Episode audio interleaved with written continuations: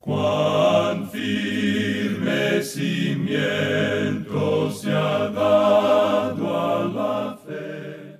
A través de la Biblia, un análisis de la Biblia libro por libro que le ayudará a crecer espiritualmente. Estos estudios fueron diseñados por el Dr. J. Vernon McGee. Acompáñenos en este fascinante recorrido a través de la Biblia. La palabra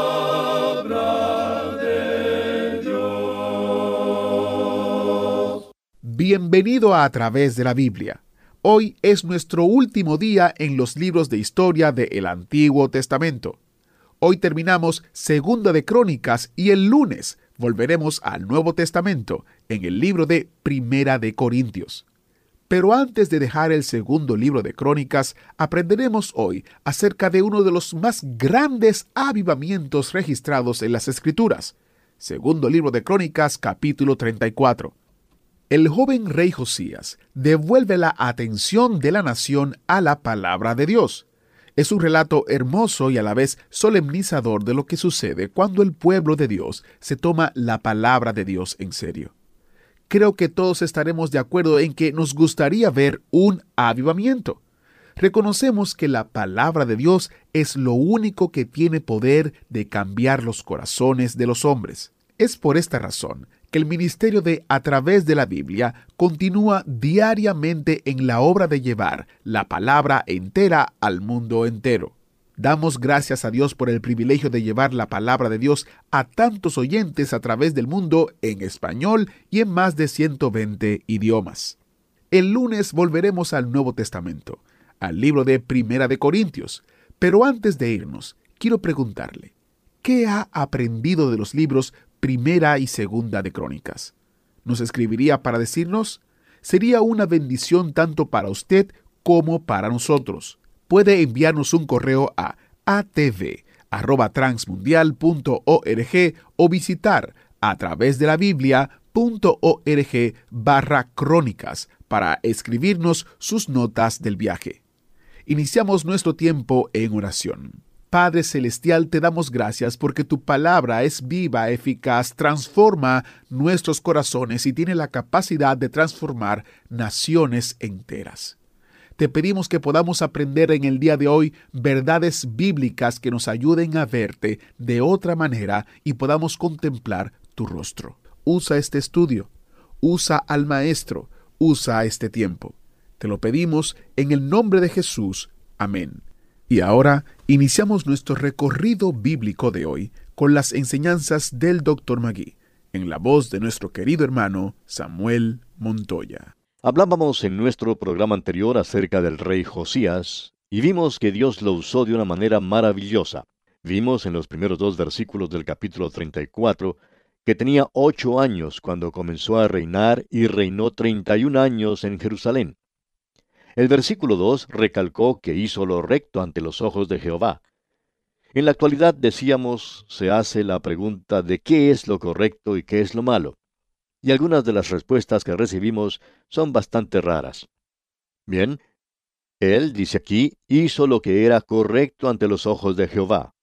Es lo que Dios dice que es correcto y justo, y es lo que Dios dice que está bien o que está mal. Ahora nos referimos a la separación que Dios hizo entre la luz y las tinieblas. Y usted sabe que fue Dios quien separó la luz de las tinieblas. Y nos gustaría ver alguna otra persona que pudiera hacer eso, es decir, dividir la luz de las tinieblas. Uno, amigo oyente, no lo puede hacer. Usted y yo podemos ir a una habitación y encender la luz. Esa habitación estaba tan oscura que no se podía ver nada. ¿Y qué sucedió cuando nosotros encendimos la luz? Pues la oscuridad salió de alguna manera. Nosotros no la podemos dividir, no podemos hacer una línea y decir, de este lado está la luz y de aquel lado está la oscuridad. Pero Dios, amigo oyente, sí lo puede hacer. Y Dios es quien dice está bien, y Dios es quien dice también lo que está mal. Y dice aquí que Él, es decir, Josías, hizo lo recto ante los ojos de Jehová.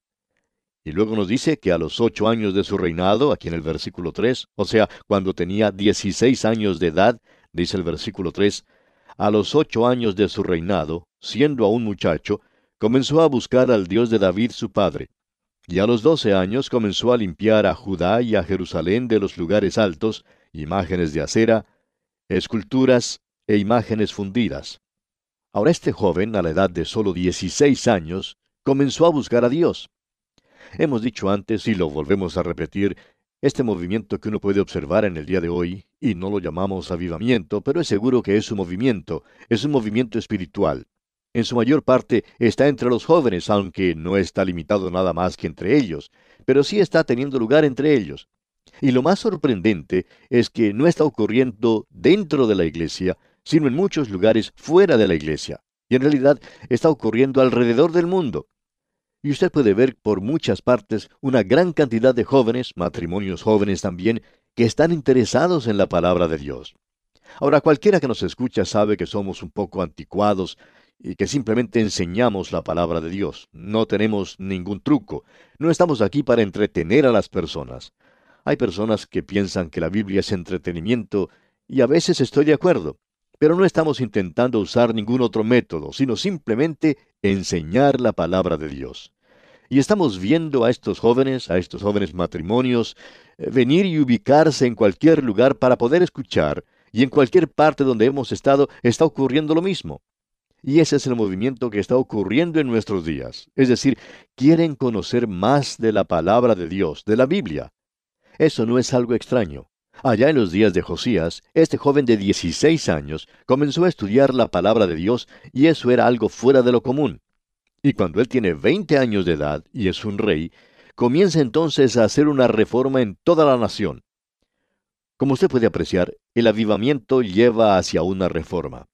Usted recordará que cuando el Señor Jesucristo le dijo a ese paralítico, Toma tu lecho y anda, Él le dijo también, Tus pecados te son perdonados. Amigo oyente, usted puede andar dejando atrás sus pecados si usted ha sido convertido. Y si el avivamiento llega en el día de hoy, nosotros no vamos a tener más ese problema del divorcio. Tampoco vamos a tener en nuestros días los problemas que existen a causa del sexo. Vamos a ver que tiene lugar un cambio tremendo y Dios lo puede hacer, podemos decir, y quizá Él lo haga. Esta sección que estamos considerando en estos momentos es de mucho aliento para nosotros. Es por esa razón por lo que pasamos tanto tiempo considerando lo que aquí se dice. Vamos a ver lo que se nos dice en el versículo 8 de este capítulo 34 del segundo libro de Crónicas. Pero antes queremos hacer notar que Josías tenía ocho años cuando comenzó a reinar. Reinó por 18 años, lo que quiere decir que si uno suma 18 más 8, llega a la edad de 26 años. Y leemos entonces el versículo 8. A los 18 años de su reinado, después de haber limpiado la tierra y la casa, envió a Safán, hijo de Asalía, a Maasías, gobernador de la ciudad, y a Joa, hijo de Joacás, canciller, para que reparasen la casa de Jehová su Dios. Nuevamente vemos que el templo había sido arruinado, ahora bajo Manasés su abuelo y bajo su padre Amón. Y continuamos ahora con el versículo 9 que dice, Vinieron estos al sumo sacerdote Hilcías, y dieron el dinero que había sido traído a la casa de Jehová, que los levitas que guardaban la puerta habían recogido de mano de Manasés y de Efraín, y de todo el remanente de Israel, de todo Judá y Benjamín, y de los habitantes de Jerusalén. Esto aquí se refiere a las tribus. Usted puede ver que algunas de estas tribus habían sido llevadas a la cautividad y que las llama las tribus perdidas. Aquí no estaban muy perdidas porque vemos que estaban enviando dinero, y cuando uno recibe dinero enviado por otra persona, es seguro que esa persona no está perdida, según ha sido nuestra experiencia. Ahora se nos informa que la casa de Dios ha sido reparada. Notemos lo que sucede entonces en el versículo 14 de este capítulo 34 del segundo libro de Crónicas. Y al sacar el dinero que había sido traído a la casa de Jehová, el sacerdote Hilcías halló el libro de la ley de Jehová dada por medio de Moisés. Puede usted apreciar que no había muchas copias del libro. El rey tenía una copia, el sacerdote tenía otra. Quizá había algunas otras más por otros lugares, pero aquí la palabra de Dios había estado perdida por algún tiempo. Leamos ahora los versículos siguientes, los versículos 15 al 17 de este capítulo 34 del segundo libro de Crónicas. Y dando cuenta Elías, dijo al escriba Safán, Yo he hallado el libro de la ley en la casa de Jehová. Y dio Elías el libro a Safán. Y Safán lo llevó al rey, y le contó el asunto diciendo, Tus siervos han cumplido todo lo que les fue encomendado. Han reunido el dinero que se halló en la casa de Jehová, y lo han entregado en mano de los encargados y en mano de los que hacen la obra. Notemos ahora lo que va a suceder. Alguien va a decir, bueno, esto es justo lo que yo necesito. Y así es. Esto no es lo que me pertenece a mí, sino que es pertenencia de Dios. Él quiere que nosotros recorramos este camino de la lectura de su santa palabra, y es por eso que nosotros nos encontramos haciendo esto. Ahora escuche con atención cuando leemos los versículos 18 hasta el 21 de este capítulo 34 del segundo libro de Crónicas. Además de esto, declaró el escriba Safán al rey diciendo, El sacerdote Hilcías me dio un libro. Y leyó Safán en él delante del rey.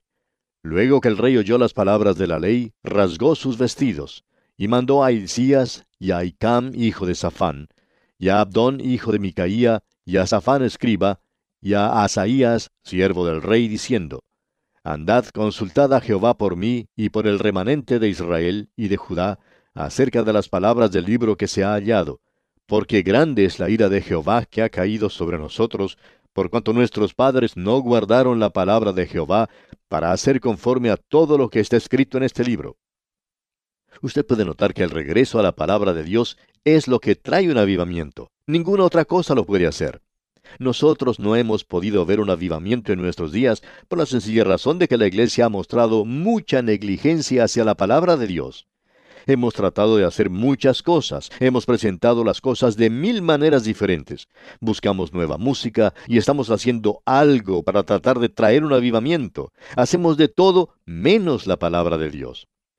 Ahora se está adoptando muchas clases de métodos y nada está ocurriendo en lo que a ellos concierne. Es que, amigo oyente, no ocurre de esa manera solamente llega cuando el Espíritu de Dios llega de una manera soberana, cuando el pueblo, la gente, regresa a la palabra de Dios y escucha lo que Dios tiene que decir. Y eso es lo que necesitamos desesperadamente en nuestros días. Ahora ellos están leyendo el libro de la ley. Lo habían perdido. ¿Y cómo podían haber tenido un avivamiento en esas condiciones? Notemos ahora lo que dicen los versículos 22 al 25 de este capítulo 34 del segundo libro de Crónicas. Entonces Hilcías y los del rey fueron a Hulda profetisa, mujer de Salum, hijo de Tikva, hijo de Aras, guarda de las vestiduras, la cual moraba en Jerusalén en el segundo barrio, y le dijeron las palabras antes dichas. Y ella respondió, Jehová Dios de Israel ha dicho así, Decid al varón que os ha enviado a mí, que así ha dicho Jehová. He aquí yo traigo mal sobre este lugar y sobre los moradores de él todas las maldiciones que están escritas en el libro que leyeron delante del rey de Judá. Por cuanto me han dejado y han ofrecido sacrificios a dioses ajenos, provocándome a ira con todas las obras de sus manos. Por tanto, se derramará mi ira sobre este lugar y no se apagará. Dios dice, yo tengo intenciones de juzgar a esta gente. Y la profetisa dice en los versículos 27 al 31 lo siguiente. Leamos la última parte del versículo 26 también. Por cuanto oíste las palabras del libro, y tu corazón se conmovió, y te humillaste delante de Dios al oír sus palabras sobre este lugar y sobre sus moradores, y te humillaste delante de mí, y rasgaste tus vestidos, y lloraste en mi presencia, yo también te he oído, dice Jehová. He aquí que yo te recogeré con tus padres, y serás recogido en tu sepulcro en paz, y tus ojos no verán todo el mal que yo traigo sobre este lugar y sobre los moradores de él. Y ellos refirieron al rey la respuesta. Entonces el rey envió y reunió a todos los ancianos de Judá y de Jerusalén. Y subió el rey a la casa de Jehová, y con él todos los varones de Judá, y los moradores de Jerusalén, los sacerdotes, los levitas y todo el pueblo, desde el mayor hasta el más pequeño, y leyó a oídos de ellos todas las palabras del libro del pacto que había sido hallado en la casa de Jehová. Y estando el rey en pie en su sitio, hizo delante de Jehová pacto de caminar en pos de Jehová, y de guardar sus mandamientos, sus testimonios y sus estatutos con todo su corazón y con toda su alma, poniendo por obra las palabras del pacto que estaban escritas en aquel libro. Ahora, amigo oyente, quisiéramos ser francos y hablar de una manera muy directa. Creemos que en el día de hoy podemos tener un avivamiento. Primero, la gente tiene que regresar a la palabra de Dios y hallar lo que Dios quiere que nosotros hagamos. Luego, creemos que habrá y debe haber una entrega total del pueblo de Dios hacia Dios. No podemos continuar haciendo las cosas a medias como está ocurriendo en el presente. Nada de eso, nada de tratar de andar un poco con el mundo y un poco con Dios. Es imposible poder hacer ambas cosas. Tiene que haber una dedicación completa del corazón y de la vida a Dios. Y cuando eso ocurra, creemos que el Espíritu de Dios puede volver a moverse. Pero Él no lo puede hacer hasta cuando estas cosas hayan tenido lugar y ellas primero tienen que realizarse. Ellos pues celebraron la Pascua. Ellos habían hallado toda la información relacionada con esa celebración. Y es que tiene que haber obediencia a Dios, amigo oyente. Y la Pascua habla de la muerte de Cristo. Hay que darse cuenta, amigo oyente, que tiene que haber una redención hecha por nuestros pecados y que Cristo debe ser ensalzado. Llegamos ahora a la muerte de este hombre Josías. Aún para un hombre tan devoto como este, hay lugar para cometer un error. Todos los seres humanos lo hacen. Ahora, ¿qué fue lo que sucedió? Se nos dice en el capítulo 35, versículos 17 y 18, lo siguiente. Y los hijos de Israel que estaban allí celebraron la Pascua en aquel tiempo, y la fiesta solemne de los panes sin levadura por siete días. Nunca fue celebrada una Pascua como esta en Israel desde los días de Samuel el profeta, ni ningún rey de Israel celebró Pascua tal como la que celebró el rey Josías con los sacerdotes y levitas y todo Judá e Israel, los que se hallaron allí juntamente con los moradores de Jerusalén. Esto fue algo maravilloso, pero ¿qué fue lo que pasó? Bueno, leamos lo que dice aquí el versículo 20 de este capítulo 35 del segundo libro de Crónicas. Después de todas estas cosas, luego de haber reparado Josías la casa de Jehová, Necao, rey de Egipto, subió para hacer guerra en Carquemis junto al Éufrates, y salió Josías contra él. Ahora Josías debió haberse quedado en casa. Él no tenía nada que hacer en una guerra como esta, pero se fue a Megiddo, ¿y qué fue lo que le sucedió en ese lugar? Leamos los versículos 23 y 24 de este capítulo 35 del segundo libro de Crónicas. Y los flecheros tiraron contra el rey Josías. Entonces dijo el rey a sus siervos, Quitadme de aquí porque estoy gravemente herido. Entonces sus siervos lo sacaron de aquel carro y lo pusieron en un segundo carro que tenía y lo llevaron a Jerusalén, donde murió. Y lo sepultaron en los sepulcros de sus padres, y todo Judá y Jerusalén hicieron duelo por Josías. Ahora notemos lo que dice el versículo siguiente, el versículo 25. Y Jeremías endechó en memoria de Josías. Todos los cantores y cantoras recitan esas lamentaciones sobre Josías hasta hoy, y las tomaron por norma para endechar en Israel, las cuales están escritas en el libro de lamentos. Aquí llega a su fin el avivamiento. ¿Y qué es lo que ocurre? Bueno, tenemos que decir esto rápidamente. Joacás llega al trono y reinó por tres meses y fue muy malo. Tuvieron que quitarlo de ese lugar. El rey de Babilonia, Nabucodonosor, llega a luchar contra esa tierra. Y luego Joacim llega a ser el rey. Este reinó por un total de once años. Le sigue en el trono su hijo Joaquín, quien reinó por tres meses. Él no duró mucho tiempo. Luego Sedequías llega al trono y reina por once años. Este fue el último rey. Ahora Nabucodonosor está llamando a la puerta. En realidad él hizo mucho más que eso. Derribó la muralla y quemó a Jerusalén. Ellos fueron llevados entonces cautivos a Babilonia. Y aquí tenemos la explicación de Dios. ¿Puede usted escuchar lo que Dios dice? Prosigamos leyendo ahora el versículo 15 del capítulo 36, el último capítulo de este segundo libro de Crónicas. Y Jehová el Dios de sus padres envió constantemente palabra a ellos por medio de sus mensajeros, porque él tenía misericordia de su pueblo y de su habitación. Ellos habían rechazado a los profetas y estaban viviendo en tiempo prestado y Dios habría estado obrando bien si los hubiera mandado a la cautividad unos cien años antes. A veces pensamos si nuestras naciones no estarán viviendo en tiempo prestado. ¿Cuánto más podremos dudar? Bueno, para la nación de Israel el tiempo llegó y ya no hubo más remedio.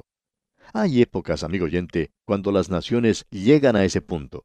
Pero no solo eso, sino que por 490 años ellos no habían observado el año sabático, es decir, no dejaban descansar la tierra. Dios había dicho que uno no podía cultivar de esa manera.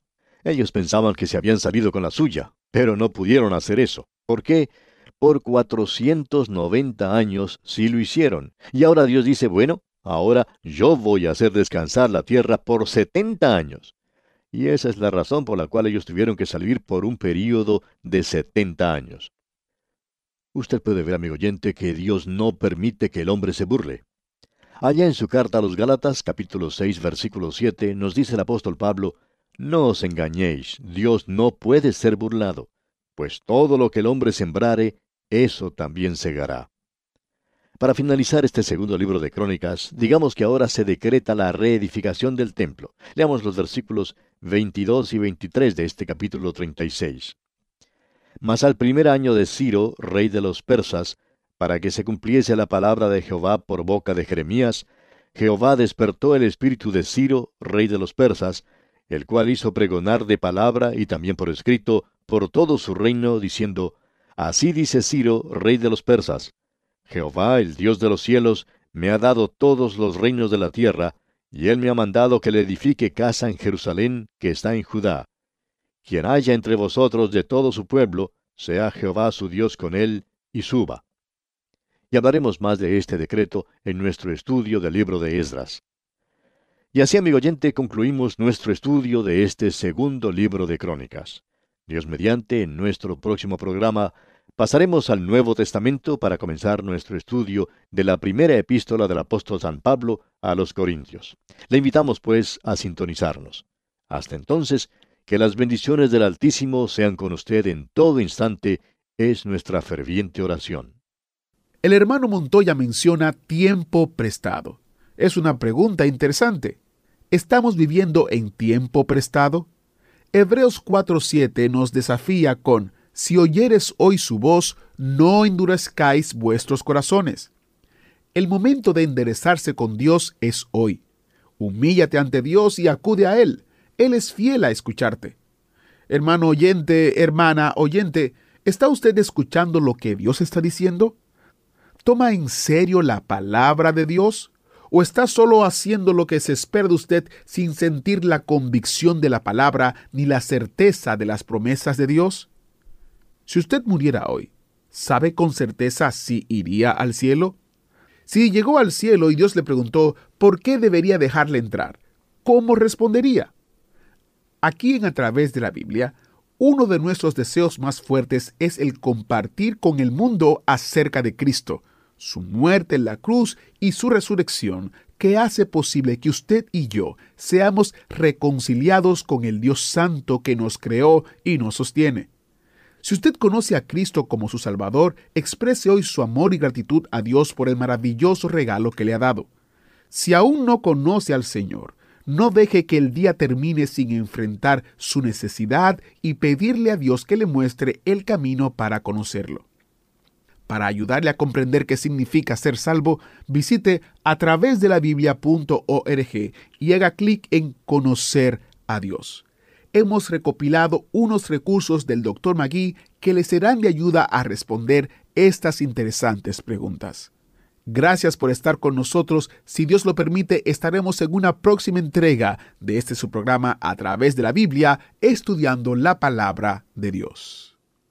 Agradecemos que nos acompañara en el estudio de hoy. Le invitamos a que visite nuestro sitio en internet a través de la biblia.org. Ahí puede suscribirse para recibir las notas y bosquejos de lo que estamos estudiando y noticias del ministerio. También encontrará la variedad de libros y materiales gratuitos que tenemos para usted. El sitio es a través de la biblia.org. Todo lo que hacemos es posible gracias al Señor y a personas como usted que se unen a nosotros en la obra de llevar la palabra entera al mundo entero. A través de la Biblia es una producción de Radio Transmundial.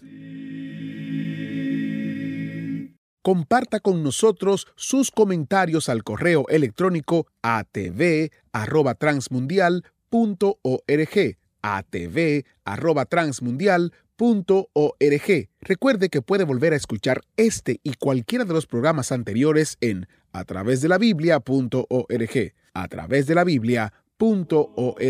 Allí también encontrará todas las opciones disponibles para escuchar el programa. A través de la Biblia llega usted por cortesía de esta emisora. Su